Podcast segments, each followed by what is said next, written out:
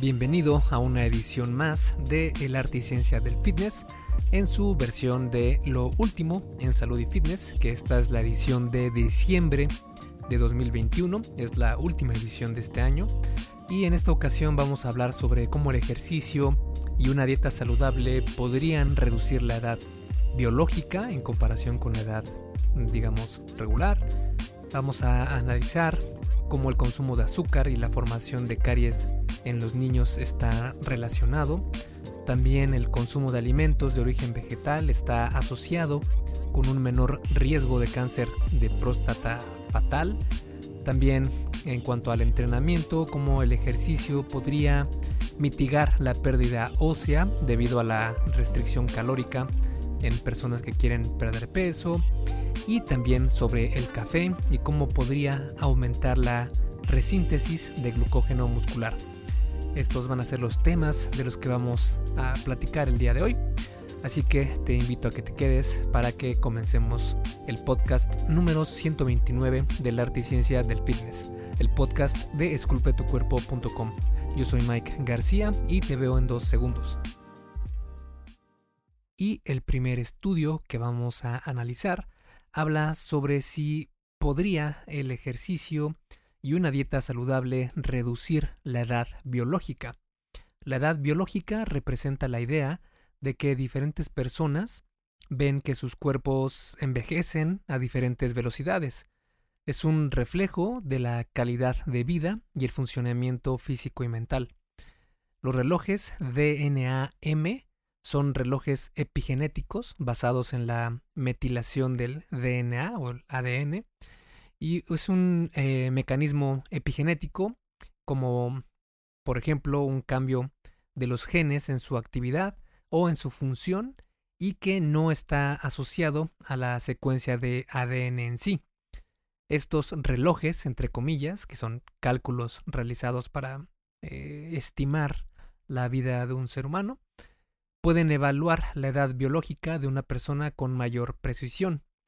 En especial, el DNA-M Grimage o Grim Age es un reloj de siguiente generación, entre comillas, basado en una combinación lineal de información como el sexo, la edad cronológica, años de, eh, de haber sido fumador y siete proteínas plasmáticas asociadas con la mortalidad y la morbilidad. Otro indicador de la edad biológica es la carga de mutaciones epigenéticas, definida como la suma de mutaciones epigenéticas estocásticas por muestra, que básicamente es una carga de mutaciones epigenéticas. Eh, se ha encontrado que una carga más alta de estas mutaciones se ha asociado con diferentes tipos de cáncer. Los relojes DNA-M y la carga de mutaciones epigenéticas se pueden utilizar para identificar intervenciones que pueden ralentizar el proceso de envejecimiento. Una dieta saludable y altos niveles, niveles de actividad física parecen un buen punto de partida en este aspecto.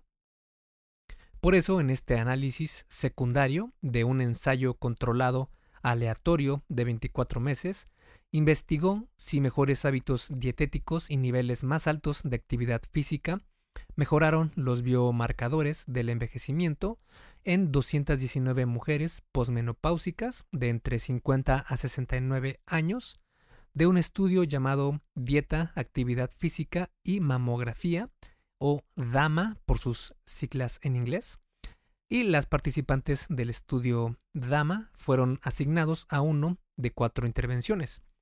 El primero fue la intervención dietética, que comían ad libitum, es decir, cuanto ellas quisieran. La dieta era eh, de baja carga glucémica, una dieta vegetal rica en antioxidantes y baja en grasas saturadas, grasas trans y alcohol. En la intervención 2 fue la intervención de ejercicio, en donde realizaron una hora de ejercicio de intensidad moderada por día, 6 a 10 horas de actividad intensa por semana en equivalentes metabólicos y una sesión semanal de una hora con un experto en actividad física en un gimnasio. La tercera intervención fue ambas de las dos intervenciones anteriores, es decir, con la intervención dietética y la de ejercicio. Y la cuarta fue el grupo de control, donde únicamente les dieron consejos generales sobre una dieta saludable y niveles saludables de actividad física, basados en las recomendaciones del Fondo Mundial para la Investigación del Cáncer de 2007. Los resultados a analizar fueron el reloj DNA-M Grimmage y la carga de mutaciones epigenéticas, las cuales eh, se midieron al inicio y al final del estudio.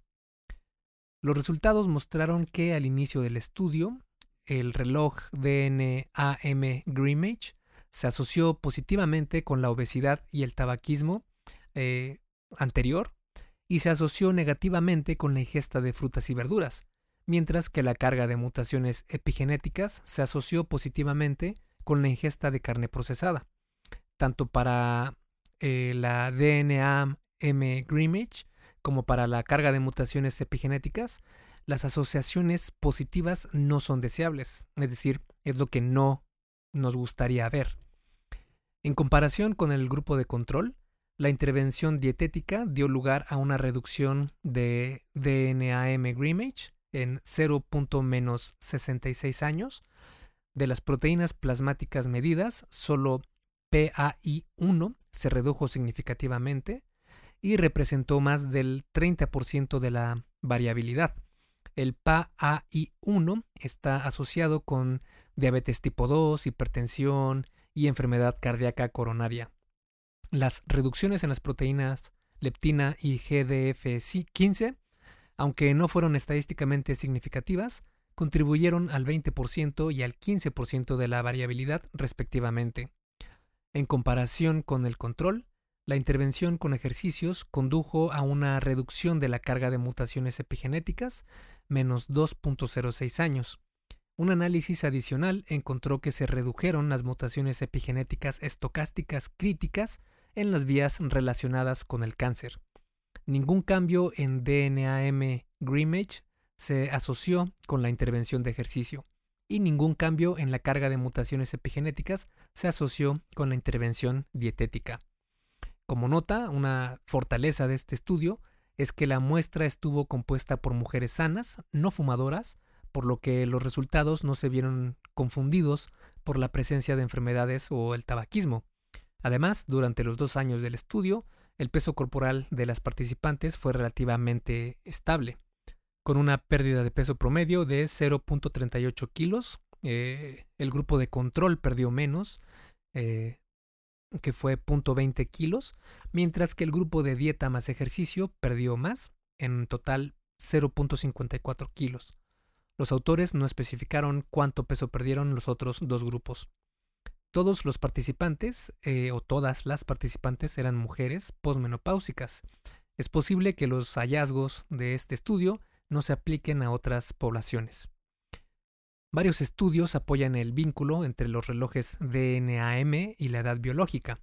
La aceleración de la edad del ADNM, es decir, la diferencia entre la edad del ADNM y la edad cronológica, está asociada con el VIH, el síndrome de Down y los problemas relacionados con la edad como enfermedad de Alzheimer, enfermedad de Parkinson, esclerosis lateral amiotrófica, y mortalidad en general. Los relojes DNAM tienen mucho potencial, sin embargo, la mayoría de los estudios fueron de diseño transversal, es decir, que analizaron datos de población en un momento específico, y por lo tanto no pudieron establecer la causalidad ni seguir los cambios a lo largo del tiempo de los relojes de ADNM de las personas y otros parámetros de salud.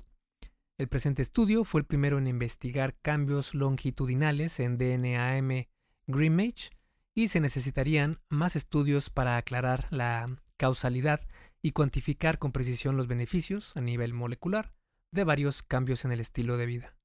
El siguiente estudio que vamos a analizar habla sobre el consumo de azúcar y la relación con la formación de caries en niños. Los alimentos ricos en calorías y pobres en nutrientes son características comunes de los refrigerios de los niños hoy en día. La ubicuidad de estos alimentos puede ser un factor que contribuya a la formación de caries. Esta revisión entonces exploró estudios longitudinales para ilustrar la asociación entre el consumo de azúcar y las caries en niños. Esta revisión sistemática incluyó 10 estudios de cohortes prospectivos que evaluaron la asociación entre los azúcares libres en la dieta, eh, todos los monosacáridos y disacáridos agregados a los alimentos y los azúcares presentes también de forma natural en la miel, el jarabe, los jugos de fruta y los concentrados, y analizaron estos datos con la formación de caries en niños de entre 6 y 12 años de edad. Los resultados mostraron que eh, las asociaciones entre el consumo de azúcar y las caries en los niños se dio cuando el consumo diario de jugo 100% de fruta estuvo relacionado hasta un 53% más de riesgo de un tiempo más corto para desarrollar caries en los dientes permanentes. Los niños con una higiene bucal inadecuada a los dos años de edad y que comían dulces más de una vez a la semana tenían un riesgo casi siete veces mayor de desarrollar caries en los molares de bebé y ocho veces más riesgo de desarrollarlos en los molares adultos. Los niños que comían refrigerios con almidón procesado y se cepillaban los dientes con menos frecuencia tenían un 37% más de probabilidades de desarrollar caries a los 5 años de edad. Los niños de 7 a 11 años que consumían bebidas azucaradas antes de acostarse tenían el doble de probabilidad de desarrollar caries en 4 años. Comer una dieta no cariogénica, es decir, una dieta diseñada para prevenir las caries, protegía contra los dientes cariados, con caries, válgase la redundancia, faltantes y obturados en el contexto del consumo de refrescos. Los refrescos tuvieron un factor de riesgo significativo para desarrollar nuevas caries después de un periodo de seguimiento de dos años.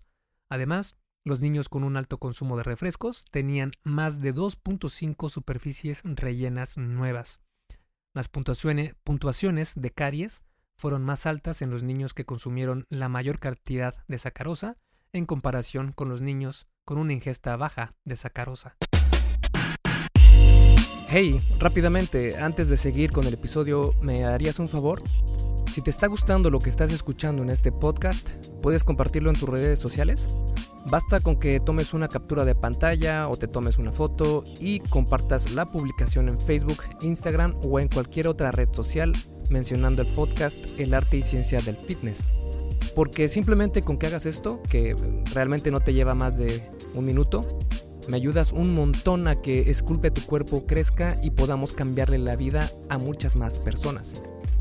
Y si haces esto, no olvides etiquetarme en la publicación para que pueda agradecerte personalmente. En Facebook estoy como blog Esculpe tu cuerpo y en Instagram como Esculpe tu cuerpo. Vale, sigamos entonces donde nos quedamos en el episodio.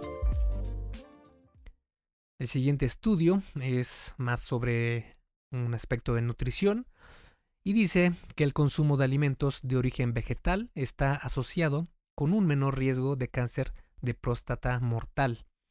Estudios anteriores han encontrado una asociación entre las dietas a base de plantas y un menor riesgo total de cáncer, pero no se conoce bien la asociación específica entre el cáncer de próstata y las dietas a base de plantas.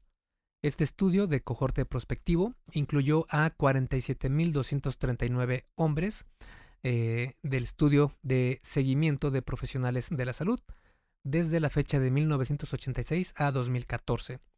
Se utilizaron cuestionarios de frecuencia alimentaria para calcular el índice de dieta basada en plantas, o IDP, de cada individuo en tres categorías. El índice de dieta basada en plantas, IDP, se utilizó para cuantificar la porción de la dieta compuesta por alimentos de origen vegetal. El IDP saludable midió el consumo de alimentos de origen vegetal como cereales integrales, frutas, verduras y legumbres. El índice de dieta basado en plantas, considerado como no saludable, reflejó el consumo de granos refinados, bebidas endulzadas con azúcar, dulces y postres, y los jugos de frutas y las papas también contribuyeron al índice de dieta basado en plantas no saludable. Los resultados mostraron una mayor eh, IDP, un mayor índice de dieta basado en plantas, que se asoció con un menor riesgo de cáncer de próstata fatal después del ajuste de variables como la edad, la raza, el índice de masa corporal, la diabetes y otros factores de estilo de vida. Entre los hombres menores de 65 años, un mayor índice de dieta basada en plantas se asoció con un menor riesgo de cáncer de próstata avanzado y un mayor índice de dieta basada en plantas saludable se asoció con un menor riesgo total de cáncer de próstata. Estas asociaciones no estaban presentes en hombres de 65 años o más. Curiosamente, un mayor índice de dieta basada en plantas no saludable se asoció con un menor riesgo de cáncer de próstata letal y fatal entre los hombres mayores. Como nota, menos del 1% de los participantes pudieron estar adheridos a la dieta completamente basada en plantas, es decir, vegana, y e incluso el quintil más alto del índice de dieta basada en plantas en esta cohorte todavía recibía entre el 11 y el 12% de la energía que consumían de productos de origen animal. El siguiente estudio nos habla sobre si el ejercicio podría mitigar la pérdida ósea debido a la restricción calórica en los adultos mayores. La obesidad en los adultos mayores se asocia con varias consecuencias negativas, incluido un mayor riesgo de fractura. Sin embargo, la pérdida de peso inducida por la restricción calórica suele ir acompañada de una reducción de la densidad mineral ósea, que también aumenta el riesgo de fractura. Se ha propuesto entonces el ejercicio como un medio para prevenir la pérdida de densidad mineral ósea durante la restricción calórica. Esta revisión de siete ensayos controlados aleatorios evaluó la eficacia del ejercicio como una contramedida para la pérdida de la densidad mineral ósea durante las restricciones calóricas en adultos mayores. Las edades medias de los participantes oscilaron entre los 54 y los 70 años. Los resultados de los ensayos variaron. Aunque el ejercicio atenuó la pérdida de densidad mineral ósea en algunos ensayos, la exacerbó en, otros ensayos. El entrenamiento de resistencia fue más efectivo que el ejercicio aeróbico para preservar la densidad mineral ósea y puede compensar moderadamente la pérdida ósea en la región de la cadera. Los autores sugieren que los efectos catabólicos a corto plazo del ejercicio pueden interferir con sus posibles beneficios. El ejercicio agudo en adultos mayores parece resultar en una fuerte activación catabólica de la resorción ósea, sin una activación similar de la formación ósea. Aunque el ejercicio prolongado parece aumentar la formación de hueso, los aumentos tienden a ser pequeños. El conocimiento de esta tendencia al catabolismo puede orientar el desarrollo de intervenciones más eficaces. Aunque la pérdida de peso en los adultos mayores conduce a una reducción de la densidad mineral ósea, recuperar ese peso no restaura la densidad mineral ósea perdida. Estos hallazgos subrayan el valor de la prevención de la obesidad en los adultos mayores. Y el último estudio a analizar habla sobre cómo el café podría aumentar la resíntesis de glucógeno muscular. La cafeína tiene efectos generalizados de mejora del rendimiento físico y conduce a mejoras pequeñas pero significativas en la resistencia aeróbica, la potencia anaeróbica, la resistencia y la fuerza muscular y las habilidades deportivas específicas.